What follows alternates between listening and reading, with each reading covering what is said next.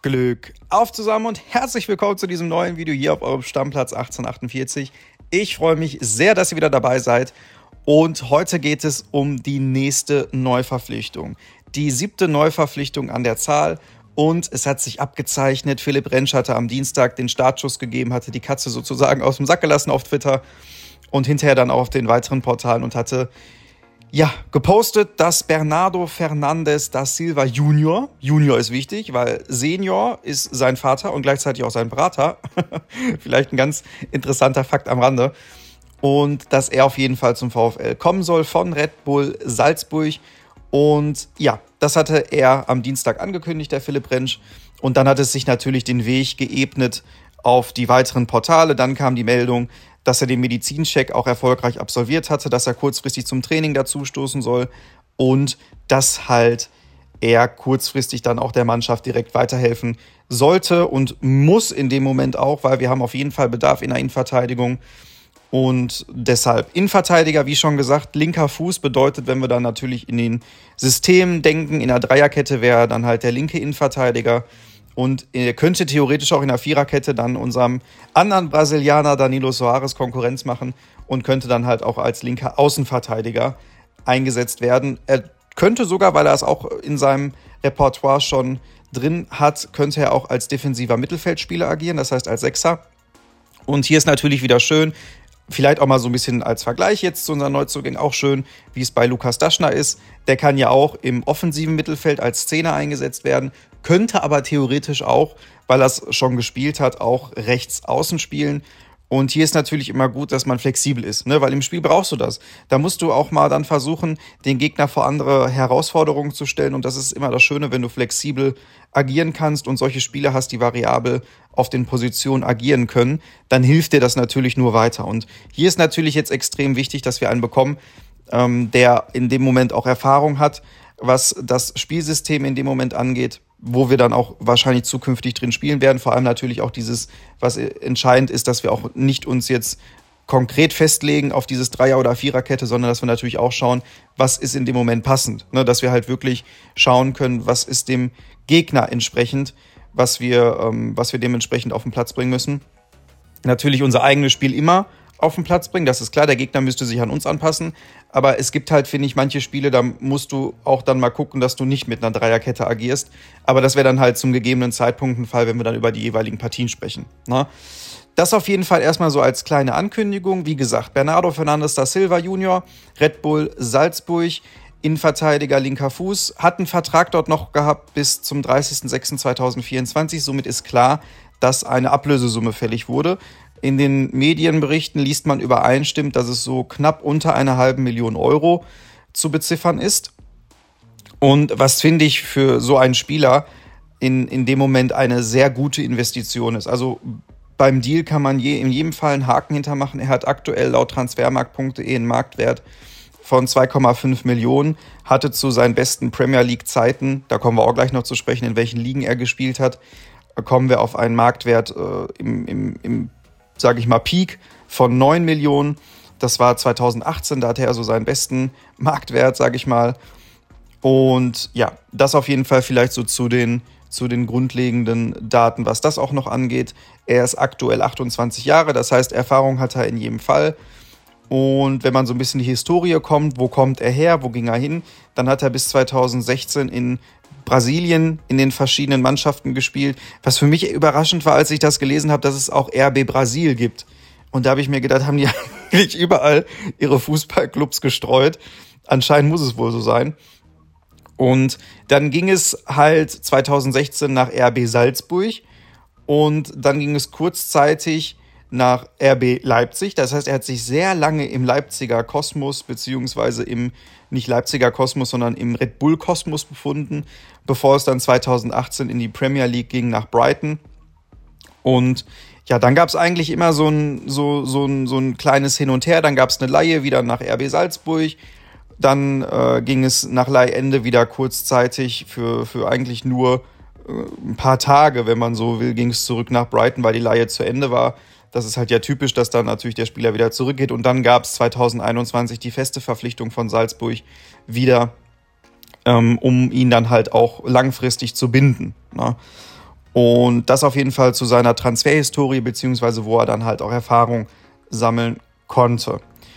Und wenn wir mal so auf die Wettbewerbe schauen, dann hat er 39 Partien in der Premier League bestritten, 40 in der Bundesliga, weil er wie gesagt auch für RB Leipzig mal gespielt hatte und natürlich die meisten Spiele in der österreichischen Bundesliga mit 67 Spielen. Hat insgesamt äh, sieben Tore gemacht, neun Vorlagen als Innenverteidiger, beziehungsweise wenn er dann mal als defensiver Mittelfeldspieler eingesetzt wurde, finde ich, ist total okay. Ist, ist immer schön, wenn diese Spieler dann auch mal zu Torchancen kommen und ein Tor machen. Und was natürlich extrem wichtig ist und was gut ist, er kommt auf einem Erfahrungsschatz von 13.000 Spielminuten. Allein in der Premier League hat er knapp 2.600 Spielminuten gesammeln können. In der Bundesliga auch 3.200 circa an Spielminuten. Das heißt, wir kriegen auf jeden Fall einen Spieler, der erfahren ist. Er hat auch Champions League Erfahrung, Europa League Erfahrung. Und das ist in dem Moment einfach extrem entscheidend, weil wir müssen jemanden haben, der uns jetzt sofort weiterhelfen kann, der einfach nur, sage ich mal, in die Mannschaft integriert werden muss, der dann äh, langsam, aber sicher dann auch seine Form, die er wahrscheinlich sowieso auch in dem Moment schon hat, die er jetzt einfach nur noch dann weiter aufbauen muss und dann einfach, wie gesagt, die komplette Integration ins Team. Und dann haben wir einen Spieler, der auf jeden Fall, denke ich, uns sofort weiterhelfen kann. Es gab ja auch mal Gerüchte über jüngere Spieler, aber ich finde, da haben wir in unseren eigenen Reihen Talente, die wir lieber selber ausbilden sollten, als dass wir uns jetzt noch jemand Junges dazu holen, den man wieder anlernen muss. Ähm, sozusagen in Anführungsstrichen, um ihn dann halt spielfähig zu bekommen. Ne? Also da finde ich, haben wir eigene Talente, zum Beispiel auch den Tim Oermann, der in jedem Fall auch das Potenzial hat, um zukünftig in der Innenverteidigung uns auch weiterzuhelfen. Das auf jeden Fall dazu.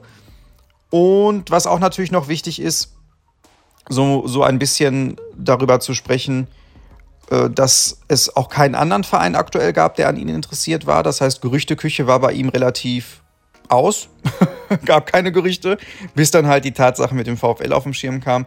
Das heißt, hier sprechen wir auch von keiner Geschichte, wo sich der VfL noch dazu geklingt hat oder wo man dann irgendwie bei die Kanäle noch andere Konkurrenten hatte, sondern das spricht halt jetzt auch natürlich für Marc Lettau, für Patrick Fabian und für das Scouting generell, dass wir da auf jeden Fall, denke ich, auf einem guten Weg auch für die Zukunft sind. Und es wird auf jeden Fall natürlich, das kann man auch, denke ich, noch so sagen, es wird noch ein weiterer Innenverteidiger beziehungsweise jemand für die Verteidigung gesucht da vielleicht jetzt auch mal kurz, da gab es auf Twitter, als ich was hochgeladen hatte, auch so ein bisschen Diskussion, Kevin Schlotterbeck, weil ich persönlich möchte gerne, dass Kevin Schlotterbeck zum VfL kommt, sei es über eine Laie, sei es über ein Kaufgeschäft, auf das man sich einigen könnte, was dann natürlich mit anderen Konditionen verbunden ist, weil Freiburg natürlich aktuell drei Millionen fordert und anscheinend wohl auch nicht wirklich davon abweichen will oder nicht so signifikant abweichen möchte, dass wir da jetzt kurzfristig dann auch was schon hinbekommen haben. Und für mich ist es einfach in dem Moment, ein, ein wichtiger Transfer oder wäre es ein schöner Transfer, weil Schlotterbeck kennt das Team, das Team kennt Schlotterbeck. Das heißt, hier ist es auf jeden Fall so, dass wir diese Eingewöhnungsphase, dass wir die nicht mehr hätten. Dann haben wir vor allem einen Innenverteidiger, der natürlich in der letzten Saison jetzt nicht so viel von sich gezeigt hat, der aber, finde ich, trotzdem ein Motivationsgeber war. Wenn ich allein so an die, an die Szenen denke, ähm, in dem Hertha-Spiel, als er dann das Tor gemacht hat zum 1-1 zum Schluss, oder auch hinterher dann, als es darum ging, äh, einfach nur den, den Klassenerhalt zu feiern. Für mich ist es halt auch wichtig, dass du Spieler in der zweiten Reihe hast oder die vielleicht auch nicht sofort im Stamm spielen, dass du die einfach hast, die dann auch die Mannschaft von hinten halt stärken und dass die halt im Notfall auch eingesetzt werden können, beziehungsweise sich so dann im Training auch unter Beweis stellen und durch Spielzeit, dass sie den Konkurrenzkampf und den Konkurrenzdruck einfach halten. Und für mich ist da im Moment Kevin Schlotterbeck auf jeden Fall die naheliegendste Lösung. Natürlich, wenn jetzt irgendjemand anders kommen sollte, irgendjemand, der, der vielleicht jünger ist, der mehr Erfahrung, was heißt mehr Erfahrung, der aber auch Erfahrung hat und dementsprechend auch uns weiterhelfen könnte, klar, dann nehme ich auch diesen Verteidiger. Hauptsache, unsere Mannschaft kann verstärkt werden und bekommt halt die nötige, die nötigen Leute noch, die gebraucht werden, um in der Bundesliga bestehen zu können. Aber wenn es natürlich Kevin Schlotterbeck werden sollte, der Erfahrung hat beim VfL, der den Verein kennt, der das Umfeld schätzt und der auch zum Verein möchte, ja, dann nehme ich doch lieber ihn. Auch wenn er jetzt nicht die Granate schlechthin ist, denke ich aber, dass er auch ein Arbeiter ist, ein Malocher auf Deutsch gesagt, der versucht auf jeden Fall den Konkurrenzdruck hochzuhalten, um dann vielleicht sogar in einer Spielzeit komplett unter Thomas Letsch und dann auch im, im Bereich halt der ganzen Trainingseinheiten und allem, was dazugehört, sich dann so hervorzubringen, vielleicht dann auch als Potenzialkandidat für die Startelf zu fungieren oder halt dann als Mann, der auf jeden Fall unsere Innenverteidigung in Gänze komplettiert, dass wir auf jeden Fall, wenn jemand ausfällt, dass wir da jemand haben, der sofort einspringen kann. Und ich finde, so schlecht hat er es nicht gemacht. Natürlich kann man auch jetzt wieder so argumentieren, dass es jemand war, der dafür gesorgt hat, dass wir die Schießbude der Liga waren, weil er halt zum Verteidigungsetat der letzten Saison auch gezählt hatte. Aber das finde ich ist kein Argument. Es ist eine neue Saison, es gibt neue Voraussetzungen, die Zähler sind auf Null gestellt und deshalb finde ich das vielleicht noch kurz als kleine Ergänzung zu Schlotterbeck, finde ich es auf jeden Fall nur fair, wenn er kommen sollte, was ja immer noch in Frage steht, ihm auf jeden Fall die Chance dann auch zu geben. Wenn andere Kandidaten kommen sollten, ist das so. Ne? Dann äh, freue ich mich über jeden, der den VfL verstärkt. Ja, wie gesagt, also das war auch, denke ich mal, so das Grundlegendste zu Bernardo. Und ich freue mich einfach nur, ihn dann am Samstag hoffentlich auch sofort spielen zu sehen gegen Luton Town. Und dann wird es natürlich auch die ersten Eindrücke von mir geben, wie ich so empfunden habe, wie er gespielt hat, wie so die Körpersprache und auch so das Ganze ist, was ja auch immer wichtig ist bei einem Spieler. Und dann schreibt gerne natürlich in die Kommentare, was eure Meinung zu dem Transfer ist. Vielleicht auch gerne eure Meinung zu Schlotterbeck. Da wurde, wie gesagt, ja schon auf Twitter so ein bisschen kontrovers drüber diskutiert, wie jetzt er zu beurteilen ist und natürlich auch generell. Denkt ihr, dass wir jetzt, wenn Bernardo da ist und dann noch ein weiterer Innenverteidiger kommt, dass wir dann komplett sind? Denkt ihr, auf einer Position sollte noch was kommen? Denn es ist ja nicht mehr lange. Ne? Die Transfermärkte haben auch nicht mehr lange offen. Und von daher geht es natürlich jetzt in Richtung finaler Kader. Und da ist es auch immer schön, eure Einschätzung noch zu lesen und darüber zu diskutieren. Ja, in diesem Sinne nochmal herzlich willkommen, Bernardo, zu unserem neuen Innenverteidiger. Und lasst gerne einen Daumen da, wenn euch das Video gefallen hat. Drückt auf den Abo-Button, lasst die Glocke bimmeln, damit ihr kein Video mehr von eurem Stammplatz 1848 verpasst. Und ich freue mich dann, ja, spätestens hören wir uns dann ja am Wochenende, wenn bis dato nichts mehr Neues reinkommt und dann sprechen wir über das Testspiel, über die Testspiele gegen Luton Town und über alles weitere, was wichtig ist. In diesem Sinne, bleibt gesund und Glück auf zusammen.